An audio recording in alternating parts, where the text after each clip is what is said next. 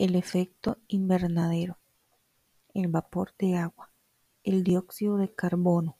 y los otros gases de efecto invernadero que están de forma natural en la atmósfera absorben gran parte de la radiación solar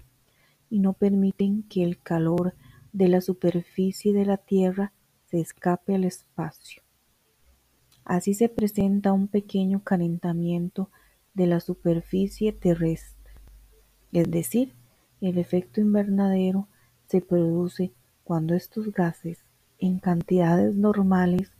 cumplen la misión de mantener estable la temperatura de la Tierra.